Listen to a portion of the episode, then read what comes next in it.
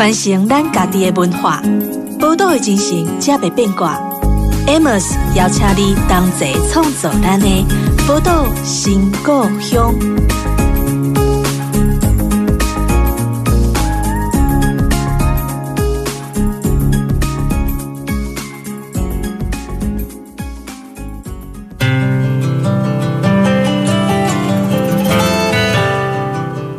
欢迎光临宝岛新故乡，我是 Amos。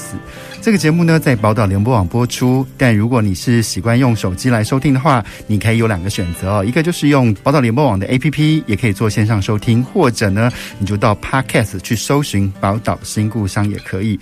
今天我们邀请的这个呃朋友呢，其实来自我们的苗栗哈。其实，在很多的呃农业的区域哦，都会碰到面对工业巨兽这样的一个劣势哦。所以，这个耕山农创他们开设了一个青年旅社，叫老寮哈。等于说，他们这群人变成一个世代之间的桥梁，用年轻的思维，慢慢的想要去找回南庄原来的味道，跟第一线的农民合作，而且还携手打造了这个番庄茶的这个品牌哦。那就是让。让比较心灰意冷的老一辈呢，证明他们不需要走回伤害山林的老路，也不用破除掉这些旅行业炒作的一些迷思哦，让年轻人可以真正的接触到所谓的客家精神。所以今天呢，我们就特别邀请到耕山农创的创办人邱新威来跟大家分享。我们请新威跟我们的听众朋友打个招呼。听众朋友，大家好，Amos 好。新威，我想。我比较好奇的是，因为刚好啊，其实从你的学历来看，刚好跟现在的台北女子图鉴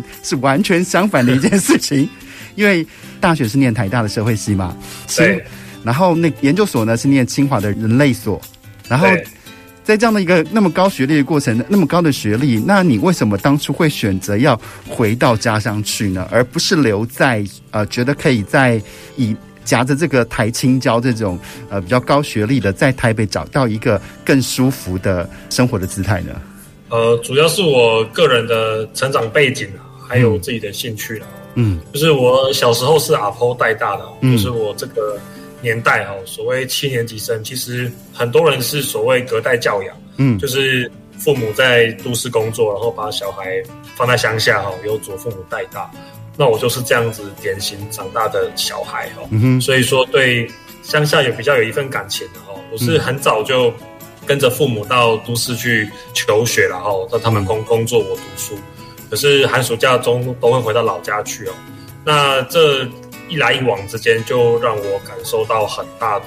落差。嗯，我就会觉得说，在都市的生活是很沉闷的，很无趣的。嗯，因为就是在补习班啊，好，然后在这种升学压力、竞争之下，一直努力往上爬。嗯，那回到乡下就是解放了嘛，就是整天往山里跑。嗯，哦，整整天往河里面跑，就是抓鱼、抓虾、抓鸟，反正就是整天玩来玩去。嗯。每次回去，我爸就会觉得我玩野了哦，就要就要被他教训一顿哦，就是认为。都没办法好好收心回来读书这样。子，嗯哼，所以对我而言，这个世界就蛮二分的，就都市的生活比较苍白，嗯，然后乡下的生活是很立体、很彩色的，嗯哼，所以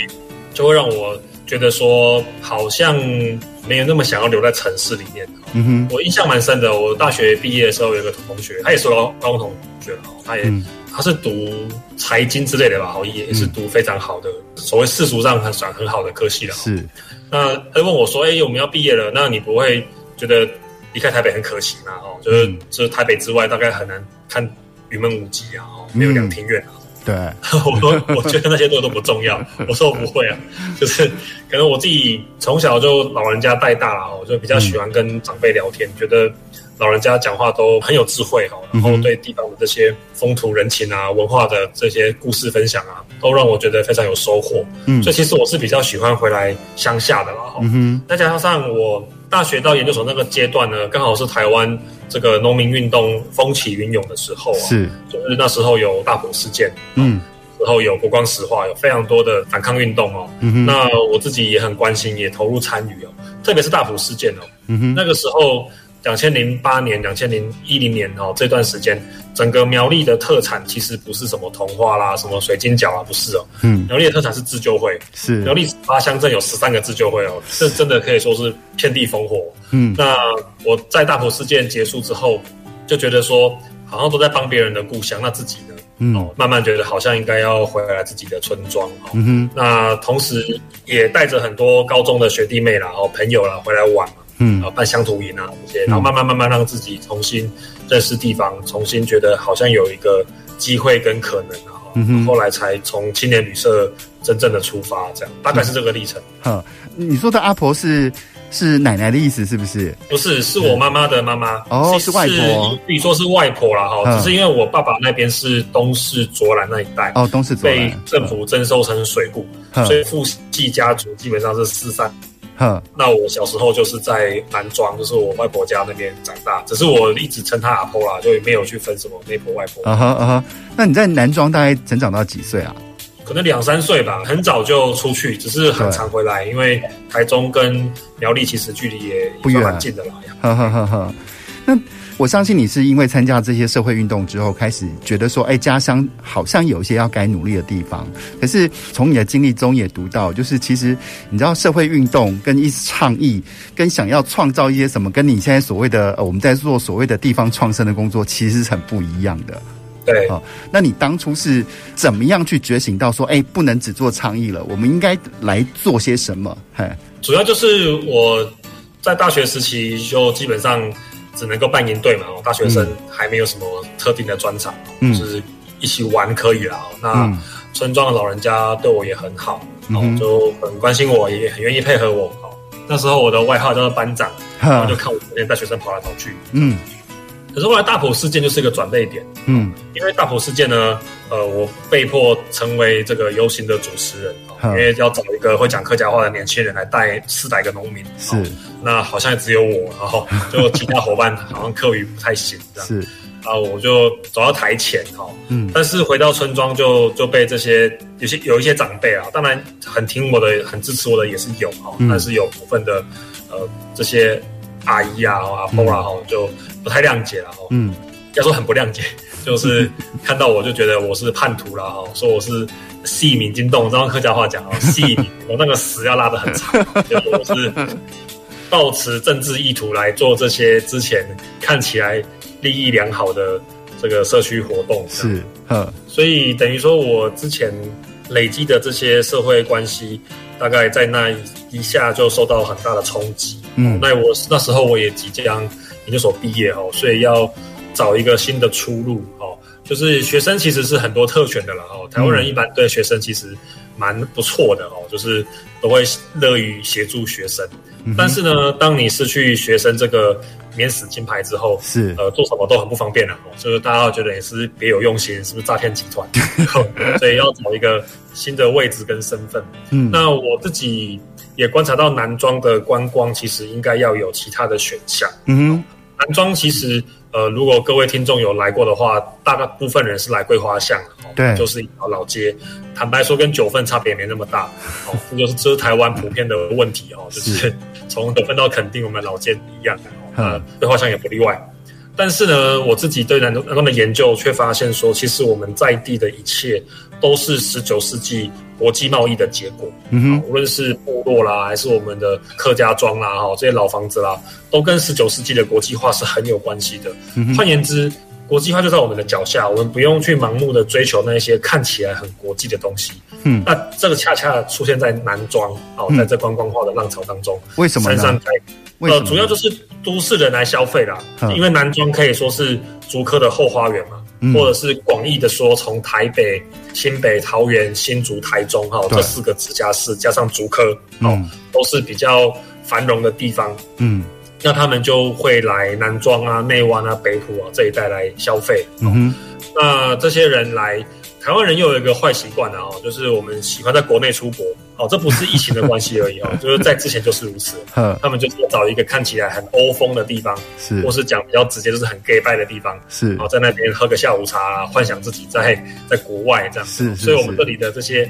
商家呢，哦，他们都会取一些很欧风的名字，是，比方说什么恋恋地中海啊，是，哦，说什么水岸希腊风之类，就是大概这这一系列的方式啊，哦，也会在我们乡下去。盖一些蓝瓦白墙的地中海建筑，是所以明明明明就这里就不是地中海，离海边也很远哦。我们在山上，是但是就是用这种异国风情来号召哈，当然也是因为市场的关系啊。嗯，但我又觉得很不搭嘎哈。这个男装的真正的国际化是非常精彩的。嗯，只是需要静下心来，慢慢的去感受跟品味了。嗯，所以我就决定应该可以做一间青年旅社。嗯哼，那当时台湾呃正开始这个风潮啊，哦，那我们就找了一间老房子，然后把它改成呃上下铺为主的这种青旅。那我就取名为老寮，主要也是希望说呼应我们在地的精神哈。因为以前很多产业的时候呢，山上就有一个一个寮，我们客家话讲寮哎，哈，就是山上暂时住的地方。那这种场所精神就很接近青旅嘛，哈，就暂时住一下，然后去实际去感受、去体验在地的状况。好，那因为山上就有纸疗啦，有炭疗啦，有茶疗啦，老寮了很多很多哈。那所以我就把这个青旅取名为老寮哈，就是希望大家可以来认识一下在地哈。嗯、那老寮也是客家话老老撩的谐音呐、啊，老寮就是来走走玩玩这样，所以就、哦、老寮就是走走玩玩的意思。对啊，老寮也是客语中邀请对方到我们家来玩，老老聊聊这样，老寮也是有谐音呐、啊，哦、嗯，所以就取了这个名字哦，作为青旅，到现在也八九年了。嗯，也蛮长一段时间的。是，那如果你像你刚才讲那么多，那关于男装啊，那你觉得男装是一个什么样的地方呢？那你觉得男装的它的文化里面的 DNA 最有趣的应该是哪些东西？呃，用比较精准的话来说，它男装是一个多重交界之地。嗯，听起来很拗口哈、哦。它意思是说，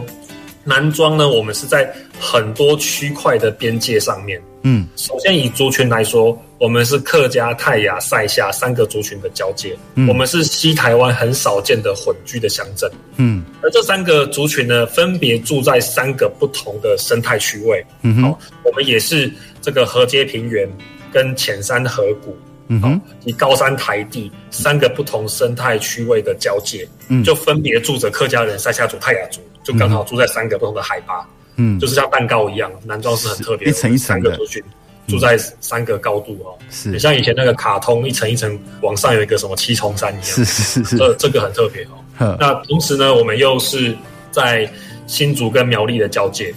嗯，就是传统男装其实只是属于新竹啦，哈，就是以古代的这个大竹堑地区，我们是属于新竹的。嗯、男装每一个庙宇里面都有供奉新竹城隍爷。嗯，好，但是现在在这个时候，我们又归苗栗管哦，是，所以是很很混同的哦，所以这个多重交界之地就是男装很有特色的地方哦。换言之，这里的多样性非常高，嗯，就是基本上每半小时就可以看到不同的风景。这是一个外国人跟我讲的哦。老寮我们刚开始的时候，有一个在中国教英文退休的美国人，他之前来过台湾，哦，是在越战的时候。他是在台湾度假，嗯，那这几十年前蒋中正还没死的时候，他来台湾度假哦。后来过几十年又来台湾，他就说在这里呢，他感受到非常特别的状况，因为他是美国人嘛，哈，美国非常大，所以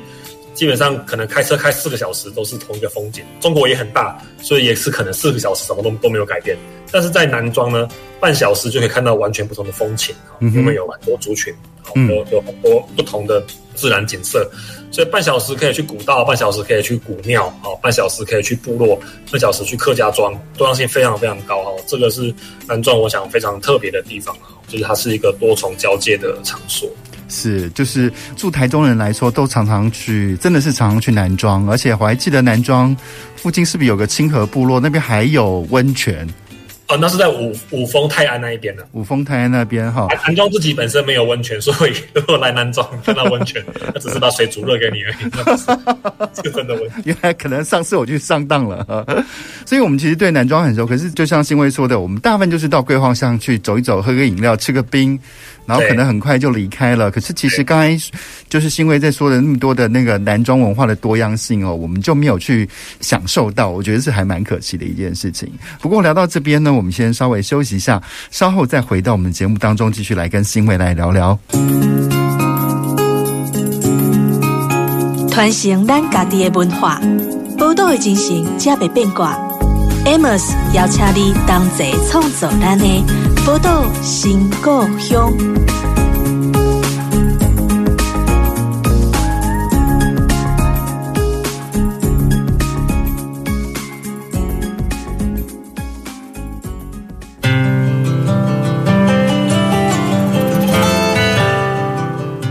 欢迎回到宝岛新故乡的节目当中，我是 Amos。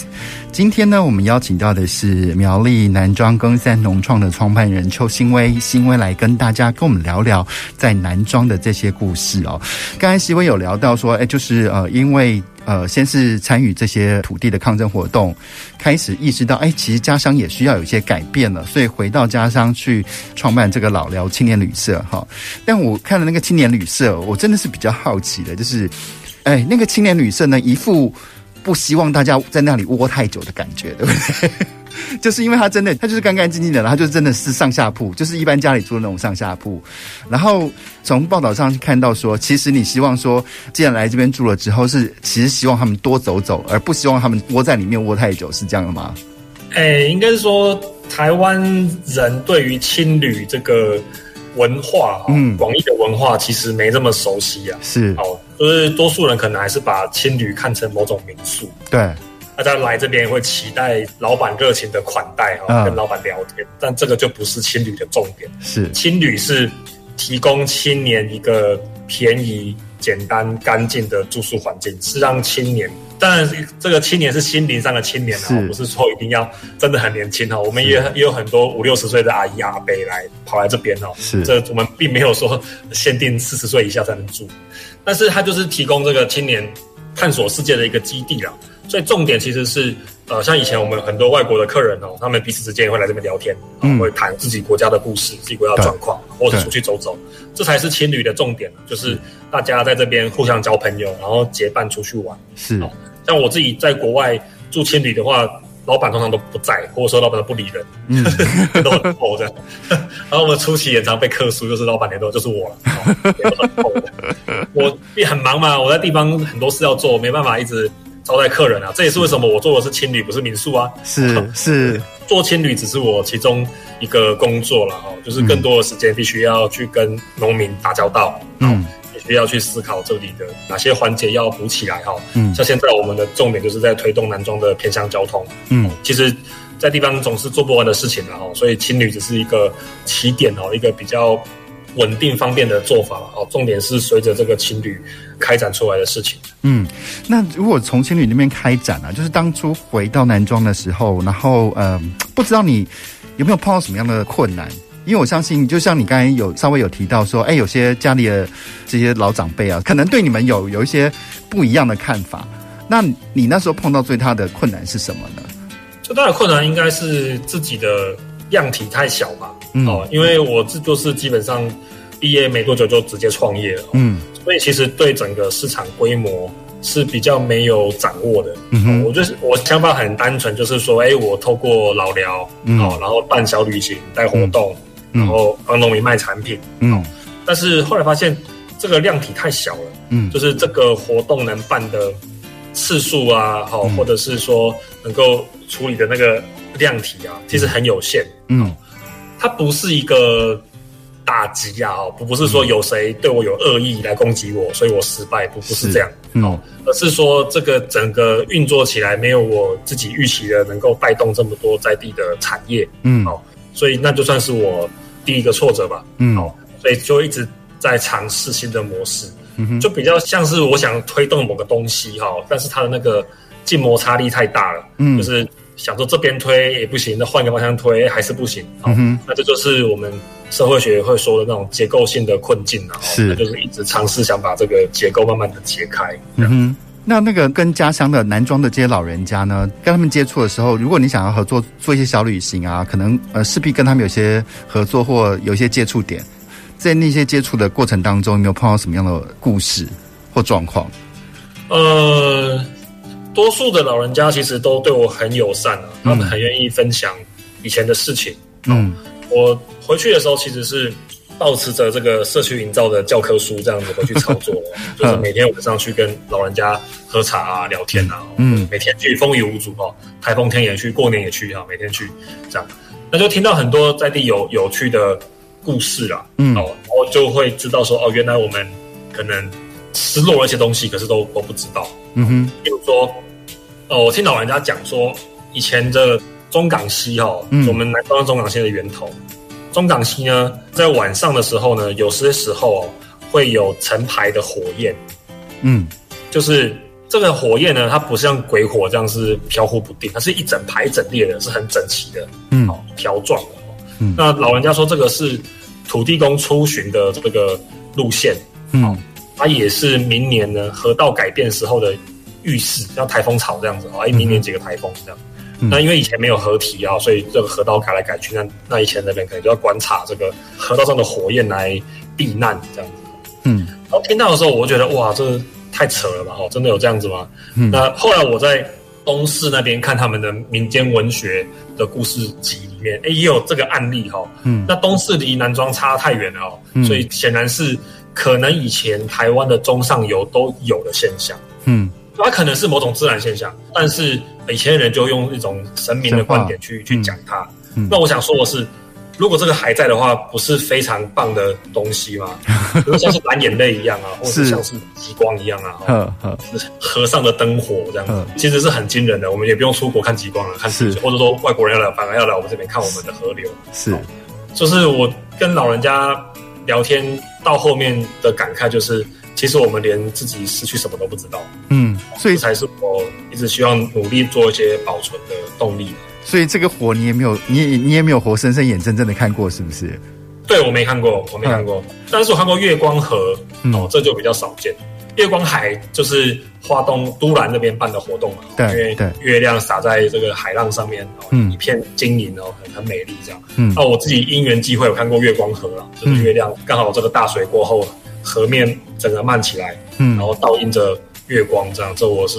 偶然上有看过很漂亮的景色。我觉得这些东西可能都是你没有在山里面待一段时间了，都很难去观察到或看到的东西嗯、那因为你刚才说嘛，就是你在接触的量体太小，所以很多事情就是可能会很慢，或者说它的影响力、它的作用力没有你想象那么大。那是因为这样的关系，所以才开始去打造饭庄茶的这个品牌吗？可以这样讲了哈，就是番庄茶的故事也是跟老人家因缘际会之下了解的哈，嗯，就是十几年前了哈，跑去找一个老人家哈，也是我阿公的朋友，嗯，然后他们几个好友呢就会在大树下喝茶，每天在那边喝茶，嗯，惬意这样，嗯，那我就过去凑热闹聊天，他们就倒茶给我喝，嗯，我一喝觉得哎，这什么茶？我没喝过，很特别的滋味，非常的顺口，嗯，可是为什么茶？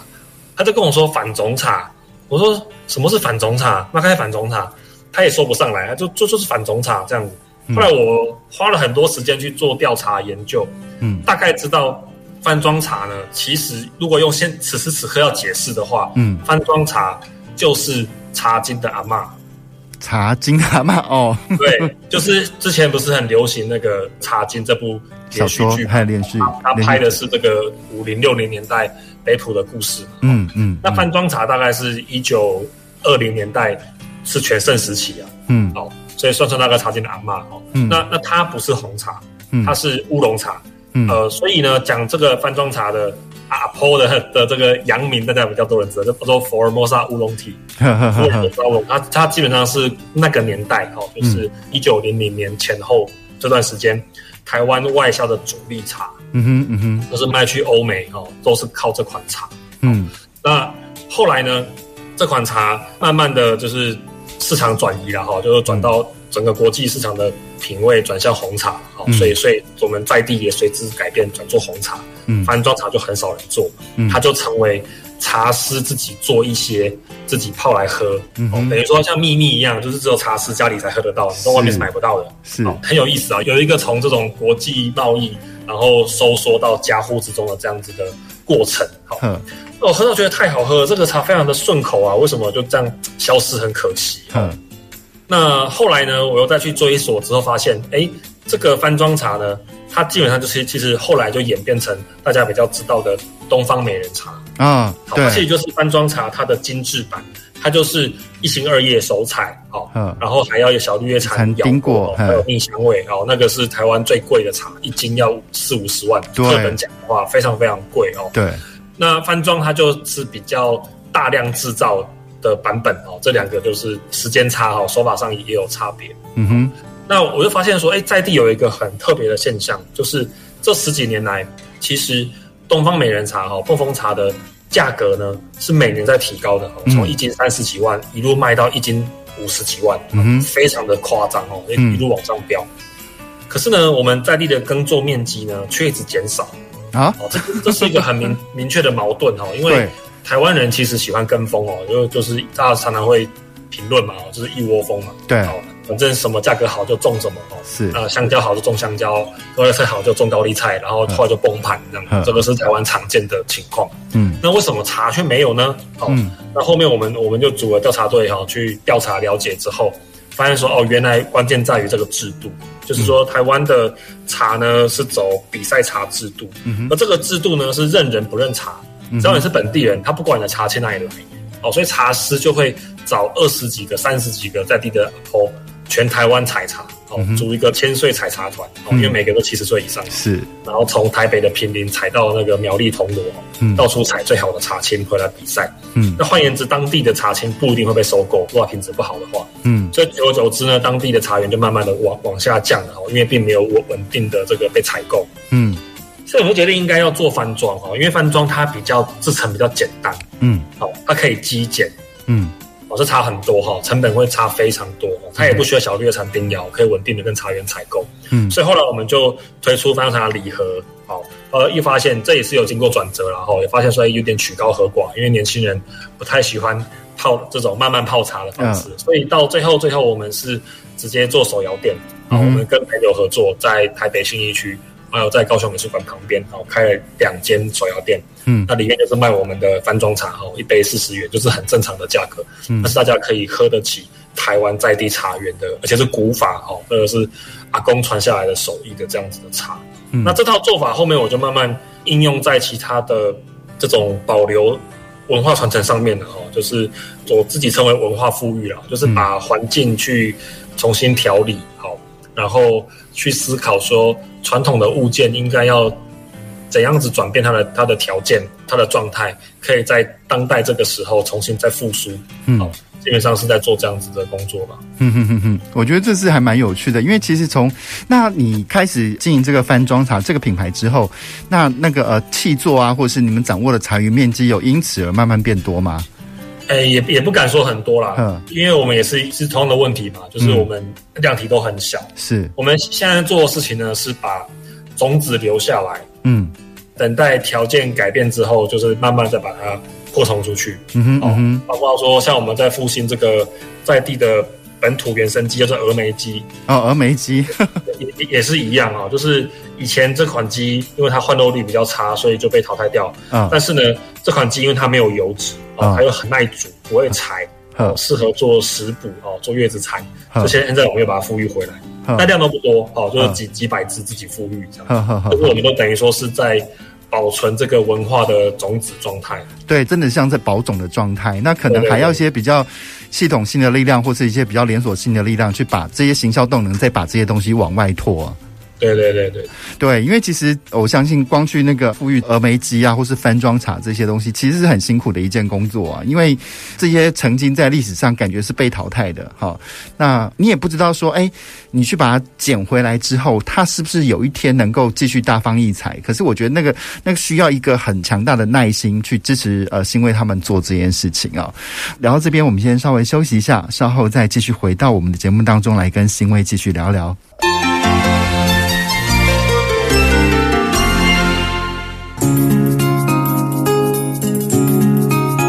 传承咱家己的文化，宝岛的精神才袂变卦。Amos 邀请你同齐创造咱的宝岛新故乡。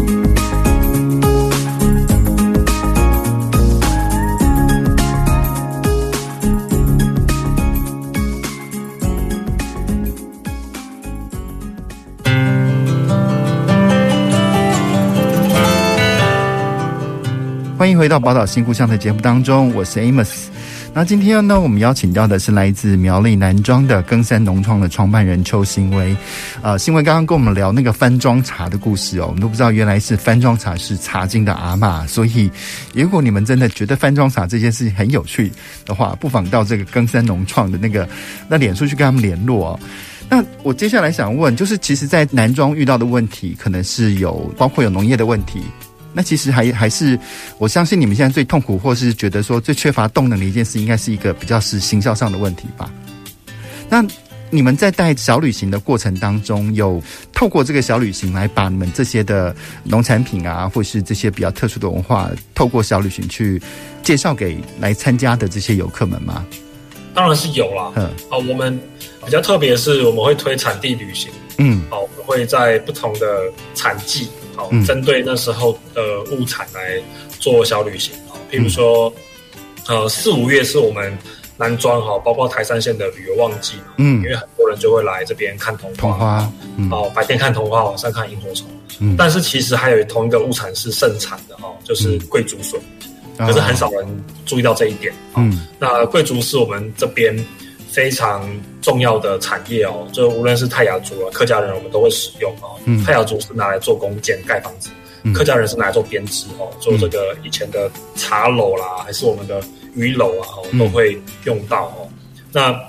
我们就会带着游客去认识，说，哎，贵族其实对我们是很重要哈，不是只有吃而已哦，还有各方面的用途啊。对泰雅族来说，他们的神话也也会谈到贵族哦，就是说贵族林是像竹林的头发一样啊。嗯，好。那我们客家人在传统建筑上，其实也也用很多贵族，或是仪式上也会用到贵族。嗯，就是让大家知道说，哎，同一个物产，但是多元的族群有不同的使用方式哦，所以我们就会这样子比较深度的来带在地的小旅行。嗯哼，另外就是庆典旅行的哈，譬如说即将到来就是俗称矮灵祭，对，赛夏族，来在讲巴斯达爱哦，巴斯达爱就是巴斯是祭典哦，达爱就是矮灵的赛夏族语啊，叫做达爱。好，那就在每年大概农历十月半的时候举行。嗯，那。我们也是一直是唯一有在办导览解说的团队。嗯哼，嗯哼，这一年来好像就只有我们我们在做这件事，然后每年都爆满。这就是我们比较独特的小旅行啊，物产的旅行啊，庆典的旅行。嗯，大概别的团队比较少做这些事情啊。嗯，那通过这些小旅行啊，你们做小旅行大概做了几年了？六七年有吧？六七年哦。啊，那我比较好奇的是，这些小旅行它的那个回头率好吗？就是会不会有一直不断不断的透过小旅行，他们呃参加过一次之后，他觉得很有趣，下次又带朋友来，不断不断回头。大概比较困难，呵这跟这一群客人的性质有关系。嗯，就是会热衷小旅行的人，大概是喜欢体验不同的文化。对，好，所以他们觉得。通常会觉得说，哎、欸，我来这边体验过塞夏族的，那下次我要去体验泰雅的，体验台湾的，嗯哼，就可能不会再回来再重新体验。这个是这个客群先天上是如此了哈，嗯、多数人大概不太会回头来。嗯，但是当然有那种很常回来的，后来当成好朋友的也是有了。是，但这群人后来的参与就不限于小旅行了。嗯，他也会来打工换宿啊。是，哦，他也会时不时跟我们订番庄茶。哦，是，就是我。就等于是我们的铁粉，这样就是会一直来支持我们，但是他就不限于小旅行了。是，我觉得小旅行的问题比较是在于说，一样是量体啊，嗯、就是它的意思就是十几个、二十个人。对，那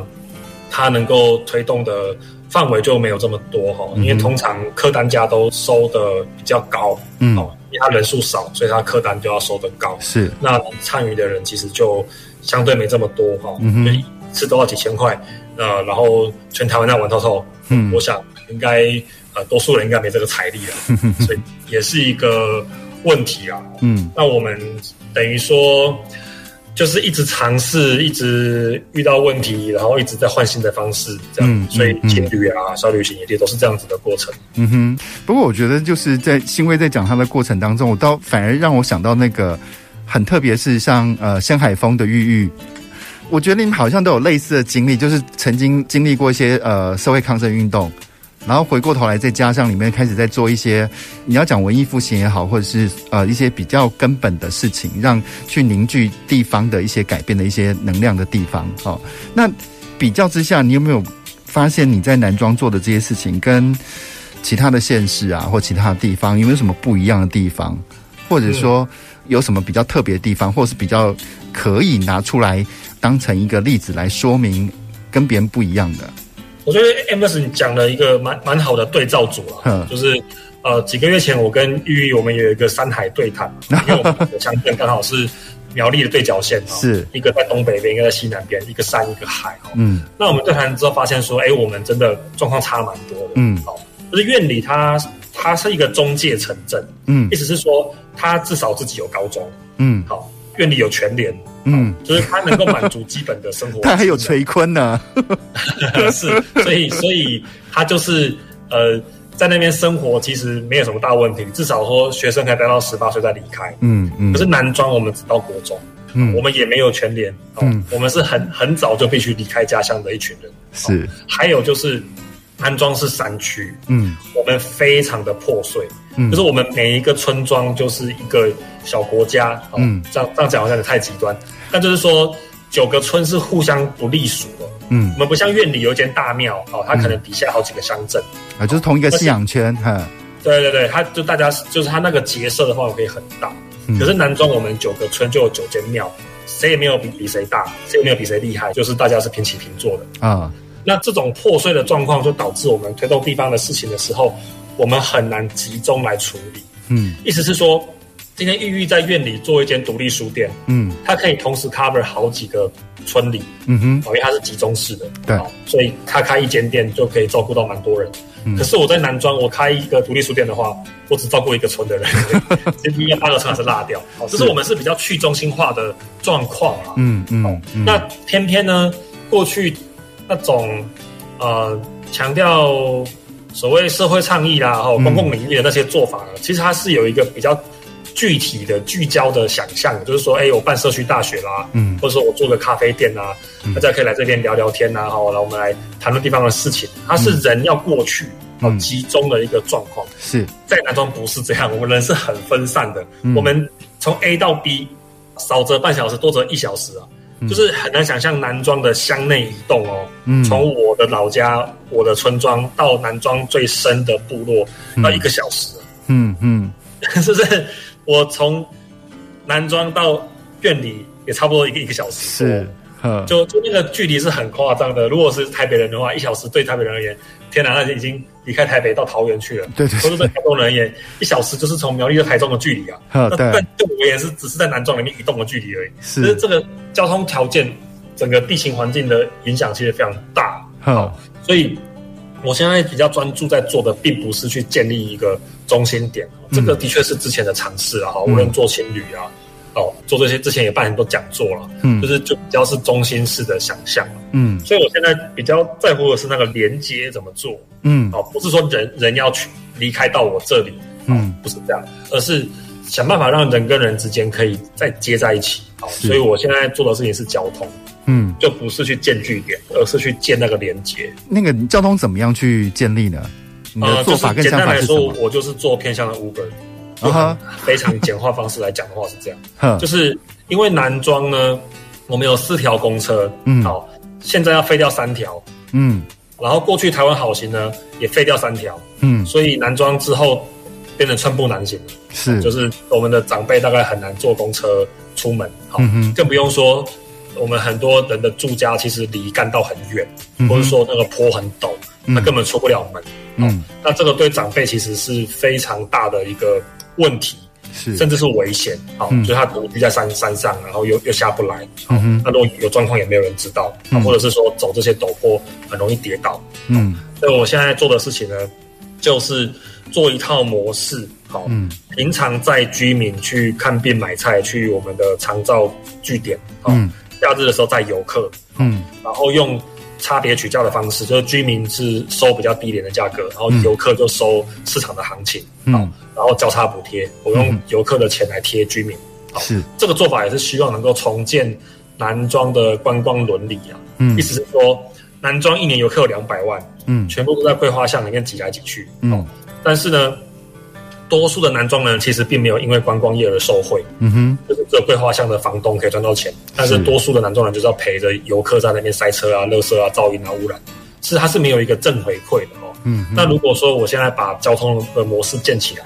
那其实等于说，游客花的钱就可以回馈到居民身上。嗯哼，好，那同时兼顾双方行的权益。嗯、因为南庄这里大概下午山上就会有大雾，嗯，然后我们的路又很狭小，其实很常有意外。那我们居民对路况比较熟悉，天气比较熟悉，其实坐居民的车是比较安全。对，那居民这边我就要训练他们成为职业司机，嗯，然后要有充足的保险，然后要有合法的路权，我们都做了很多准备，把这个连接做起来，让长辈他要去看病买车都很方便。嗯，不然老老人家不敢出门去看病啊，因为坐一趟可能一千块以上的车资。对，好，他他小病就忍着大病，好，其实长期而言是是比较反而比较糟糕的状况了。是，那我们就在努力做这件事情。这件事还蛮有趣的一个点是，那游客上去如果使用这个服务的话，是不是反而可以？做的比较相对安全的一个交通工具，然后由你们来带领他们到更多的南庄秘境去的。没错，就我们就是希望这样，嗯、就是很多点游客并不知道，嗯，或者不好找，嗯，还有就是它就有很多复合式东西可以做了，包括说伴手礼的购买哦，游客下山之后，哎，伴手礼他也不用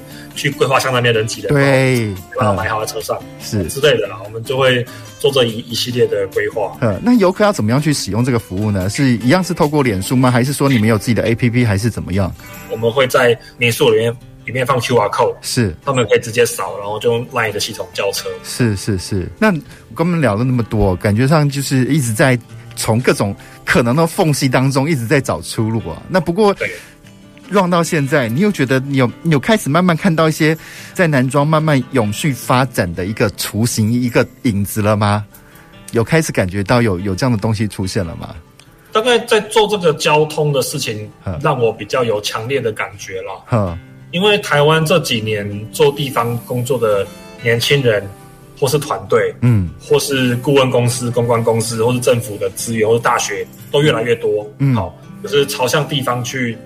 带动或是发展是一个趋势，嗯，但是呢，我觉得这商号也造成某种地方的焦虑，嗯，就是地方大家互相看嘛，哎，你这边有办大型的艺术季，你这边有办大型的导览活动。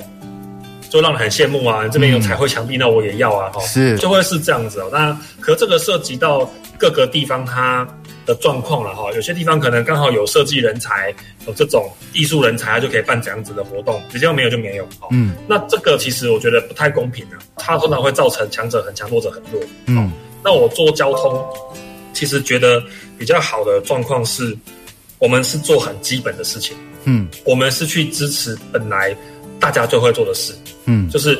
本来大家都是会顺带的载着邻居出门嘛，那那我们就支持这样子的事情。嗯哼嗯哼。好，那在接下来我们还会再推长照啦，哈，就是居服员啊、嗯、相关的事情。我现在是觉得慢慢的把教育、医疗、交通，嗯，这些事情哦抓到抓回手上，哦，包括送餐啊这些，嗯，我觉得基本的这些社会的连结重新做起来。